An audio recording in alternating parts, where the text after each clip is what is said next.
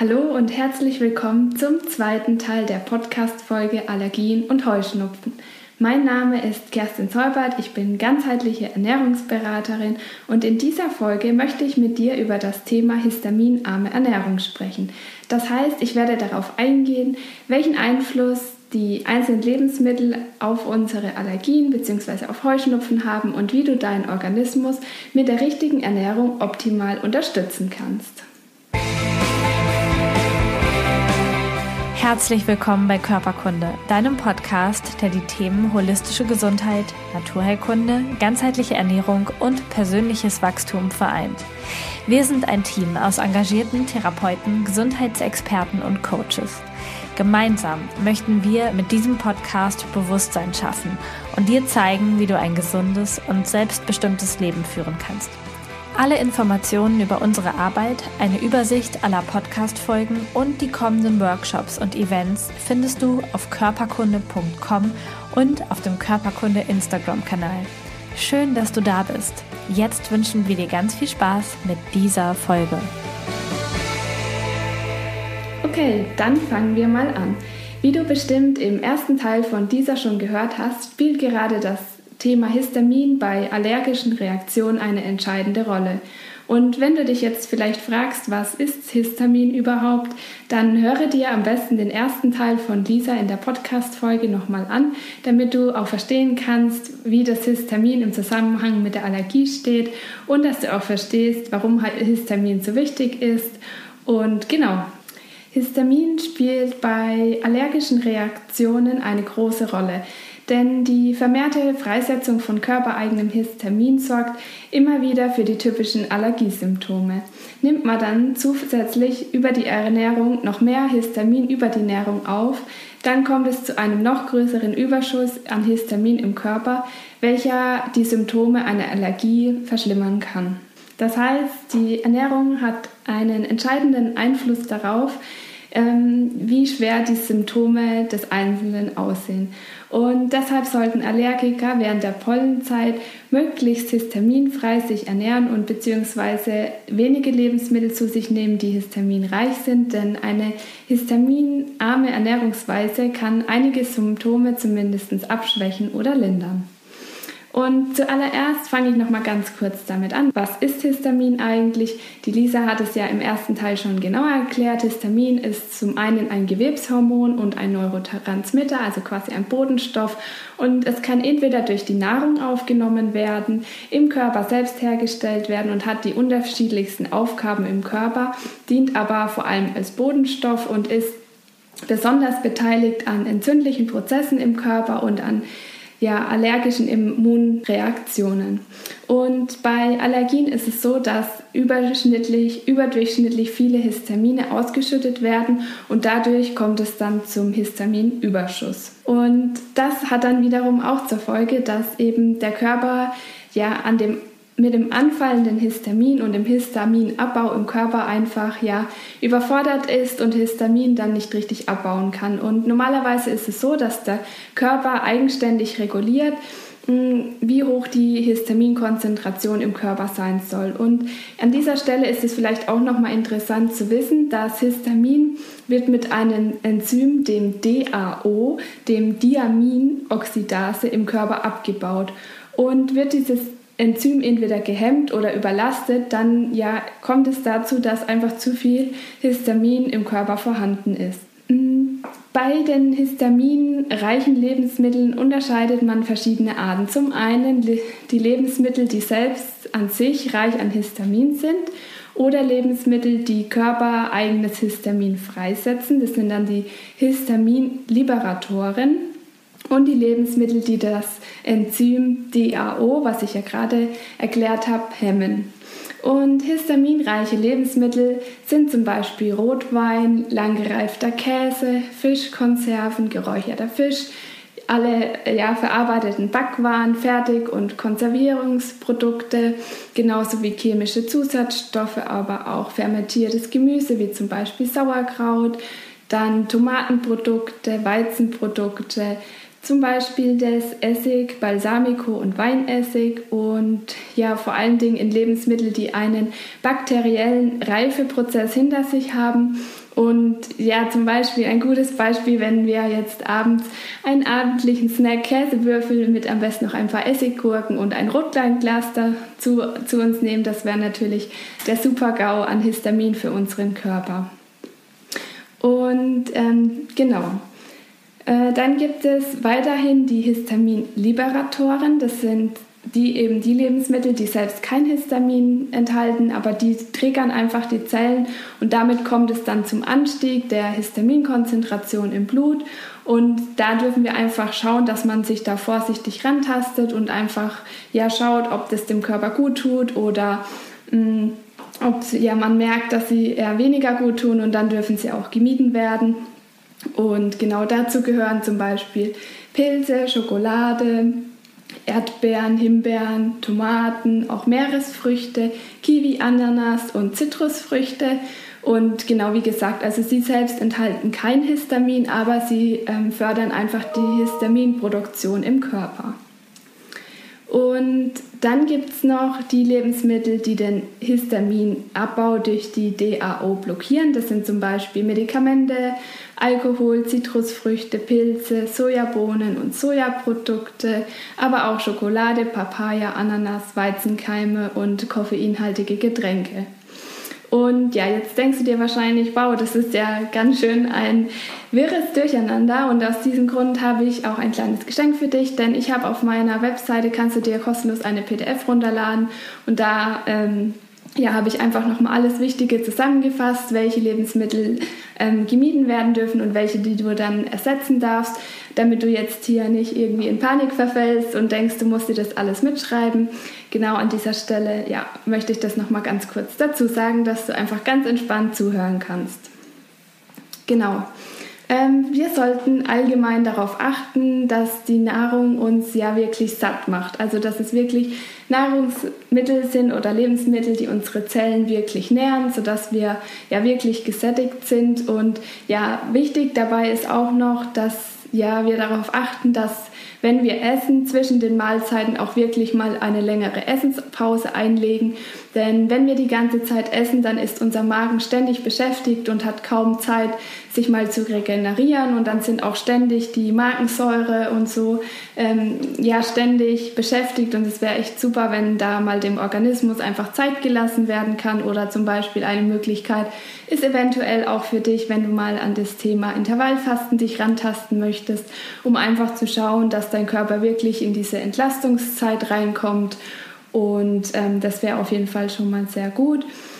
Und natürlich sollten ähm, allgemein das Fastfood äh, vermieden werden, aber dann auch verarbeitete Lebensmittel und sowieso Alkohol und Softdrinks. Und auch das Thema Gluten spielt eine große Rolle, denn heutzutage ja, nehmen wir uns ja oder nehmen wir ja viel mehr Brot zu uns als früher und ja auch das Thema Stress darf natürlich nicht ähm, ja, vernachlässigt werden. Genau. Und daher ist es eben auch besonders wichtig, gerade für Allergiker, auch während der Pollenzeit, sich ausgewogen zu ernähren und vor allen Dingen frisches Obst und Gemüse sollten dann die Grundlage ja, der täglichen Ernährung einfach sein.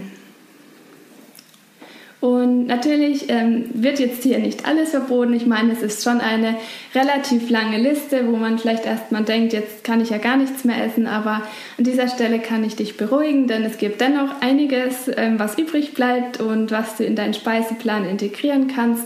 Und ähm, meine persönliche Empfehlung ist, dass die Lebensmittel wirklich am besten in Bioqualität ähm, ja, gekauft werden sollen, einfach um zusätzliche Schadstoffe zu vermeiden das wäre schon optimal und ähm, du darfst dafür integrieren verschiedenstes Gemüse, Salate, dann Getreide in Form von Reis, Quinoa, Amaranth, ähm, vielleicht auch Erdmandeln und Dinkelnudeln, dann die verschiedensten Gewürze, aber auch Algen und natürlich Kräuter und was besonders wichtig ist auch, dass du ja viel klares Wasser zu dir nimmst und am besten ohne Kohlensäure und besonders wichtig sind auch hochwertige Omega-3-Fettsäuren, um auch die Entzündungen im Körper zu reduzieren. Und die werden ja in der heutigen Zeit auch immer weiter unterschätzt. Und genau wichtig ist dann natürlich auch das Thema ähm, der Zucker, vor allen Dingen der Industriezucker. Das kann man dann ersetzen zum Beispiel durch Datteln oder Ahornsirup oder Kokosblütenzucker, wenn man jetzt nicht ganz darauf verzichten kann oder mag. Und als weiteres bei Obst kannst du zum Beispiel Äpfel und Kokosnüsse, Johannisbeeren, Mango, Sandorn, Mirabellen und ja noch vieles weiteres zu dir nehmen. Und als Tee ähm, kann ich dir den Mariendisteltee empfehlen. Genau, das wäre jetzt einfach mal so der grobe Überblick. Aber wie gesagt, das ist jetzt natürlich auf einmal alles recht viel und gerade beim Zuhören und genau, wie gesagt, da kannst du dann einfach mal schauen, ob du dir da die kostenlose PDF von mir runterladen möchtest. Genau, dann ja, möchte ich noch einige weitere Maßnahmen dir mit an die Hand geben, was du noch beachten darfst, um einfach ja die ja, um deine Symptome etwas zu mildern. Und zwar, was ja grundsätzlich immer wichtig ist, ist der Aufbau unseres Darms bzw. unserer Darmflora. Denn im Darm liegt ja, wie man immer so schön sagt und was natürlich auch der Wahrheit entspricht, unsere Gesundheit. Und ein Ungleichgewicht im Darm bzw. eine Dysbiose der Darmflora kann natürlich ein, auch ein möglicher Auslöser sein, denn unser Immunsystem oder der größte Teil unseres Immunsystems liegt ja bekanntlich im Darm und daher ist es auch besonders wichtig, gerade bei Allergikern auf einen gesunden Darm bzw. eine gesunde Darmflora zu achten. Und da ist es auch wieder wichtig zu erwähnen, Lisa hat es ja auch schon in ihrer Folge angesprochen, wie das mit dem Thema Medikamenten aussieht. Und gerade wenn wir dann ja Antihistaminika zu uns nehmen oder andere Medikamente, dann schwächt es ja eben auch wieder unseren Darm, unsere Leber und unsere Nieren und belasten sie somit ja weiterhin und ja, diese Entgiftungsorgane werden natürlich dann zusätzlich noch belastet. Ähm, des Weiteren sind gerade bei ja, äh, Allergien hochwertige Probiotika zu empfehlen. Und das bedeutet, dass es sind quasi Mikroorganismen, die sich im Darm vermehren und ja eine gesundheitsfördernde Wirkung haben. Ähm, das ist ja wirklich sehr, sehr gut, auch beim Thema Heuschnupfen, um ja auf einen gesunden Darm und ein gesundes Darmmilieu zu achten. Weiterhin die Möglichkeit, hast du den ähm, den Körper mal richtig zu entsäuern. Das kannst du machen mit meinem Lieblingsthema, dem Säurebasenhaushalt bzw. dem Basenfasten. Wenn du dann mal so ein bis zwei Wochen Basenfasten machst, dann kannst du wirklich deinem ja, Körper etwas Gutes tun und ihm viel Gutes, Nährstoffreiches zufügen. Und ja, vor allen Dingen ist das Thema halt auch frisch kochen ein extrem wichtiger Punkt, denn gerade die verarbeiteten Lebensmittel ja, sind doch stark belastet und ja, schwächen allgemein unser ganzes System. Die Ernährung sollte möglichst arm an verarbeiteten Kohlenhydraten und tierischen Eiweißen sein, da das Milieu bzw. der pH-Wert sich dann wieder eher in die saure Richtung verschieben kann und dort können sich dann natürlich auch wieder Bakterien ansiedeln, die nicht so förderlich für unsere ganze Gesundheit sind. Was ich allgemein noch dazu sagen möchte, was natürlich nicht nur während der Pollenzeit und auch nicht nur für Allergiker oder ja, Menschen mit Heuschnupfen empfehlenswert ist, ist die basenüberschüssige Ernährung und das ist diese quasi 80 zu 20 Regel. Das heißt, die Ernährung sollte zu 80 Prozent aus basenbildenden Lebensmitteln bestehen und zu 20 Prozent aus säurebildenden Lebensmitteln.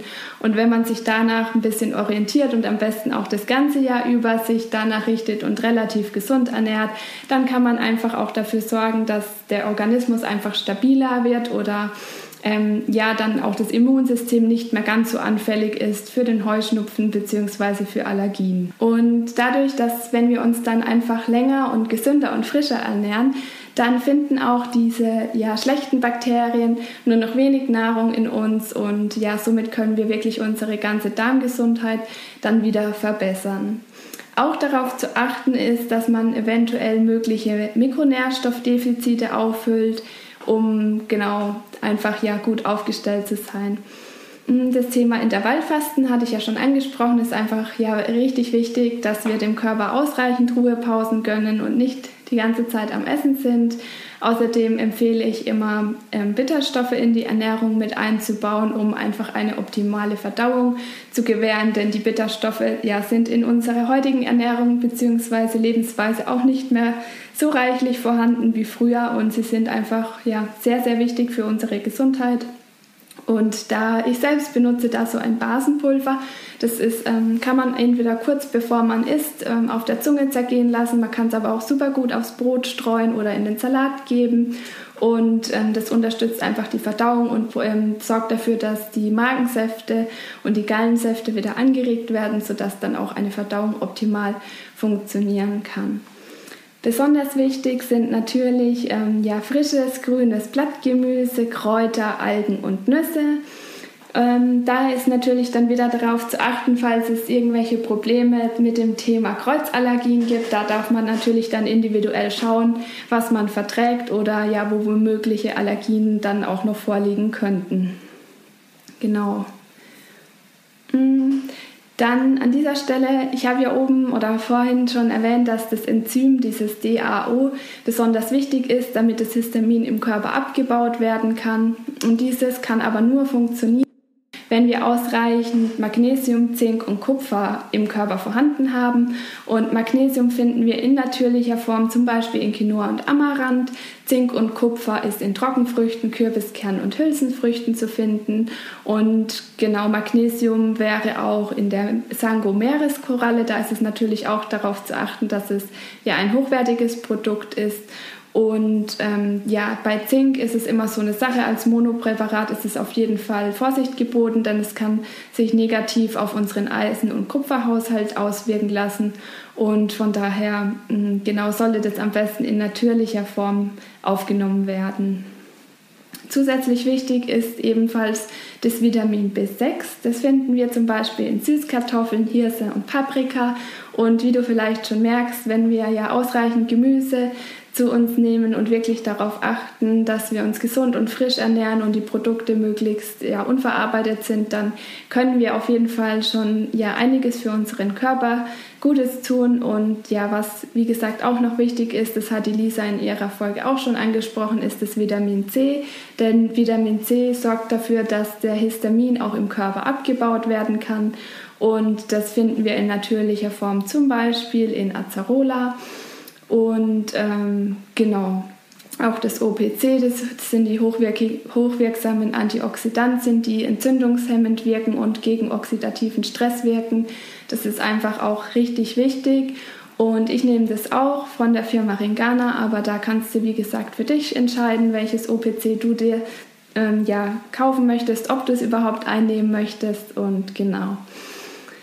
Ja, und ja, wie ich schon gesagt habe, also ich kann wirklich jedem nur ans Herz legen, dass man wirklich schaut, dass man sich wirklich auch ganzjährig gesund ernährt, dass man basenüberschüssig sich ernährt und genau, wie gesagt, als kleines Geschenk habe ich für dich ja die kostenlose PDF auf meiner Webseite erstellt als Lebensmittelübersicht. Da kannst du dir die einfach runterladen und dir alles nochmal ganz in Ruhe anschauen und in Ruhe nachlesen. Da habe ich das natürlich auch ein bisschen ausführlicher aufgeführt, weil ich jetzt hier nicht ja alles, äh, alle Lebensmittel einzeln aufzählen möchte.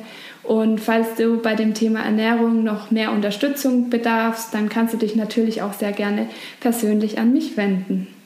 Ja, dann hoffe ich, dass ich dir ein bisschen einen Überblick verschaffen konnte, ja, was du alles mit der Ernährung Gutes für dich tun kannst. Und dann wünsche ich, dass ja, du dir etwas Gutes tun kannst. Und die Ernährung ist sicherlich ein ganz entscheidender Faktor bei dem Thema Allergien. Natürlich gibt es auch noch weitere Gründe und ja, auch das Thema Bewegung zum Beispiel und das Thema Stress darf natürlich nicht vergessen werden. Aber mit dem Thema Ernährung kann man schon einiges bewirken und ja, dann hoffe ich, dass du eine ja, allergiefreie und möglichst ähm, symptomfreie Heuschnupfenzeit hast. Und ja, dann wünsche ich dir einen ganz schönen Tag und bis zum nächsten Mal.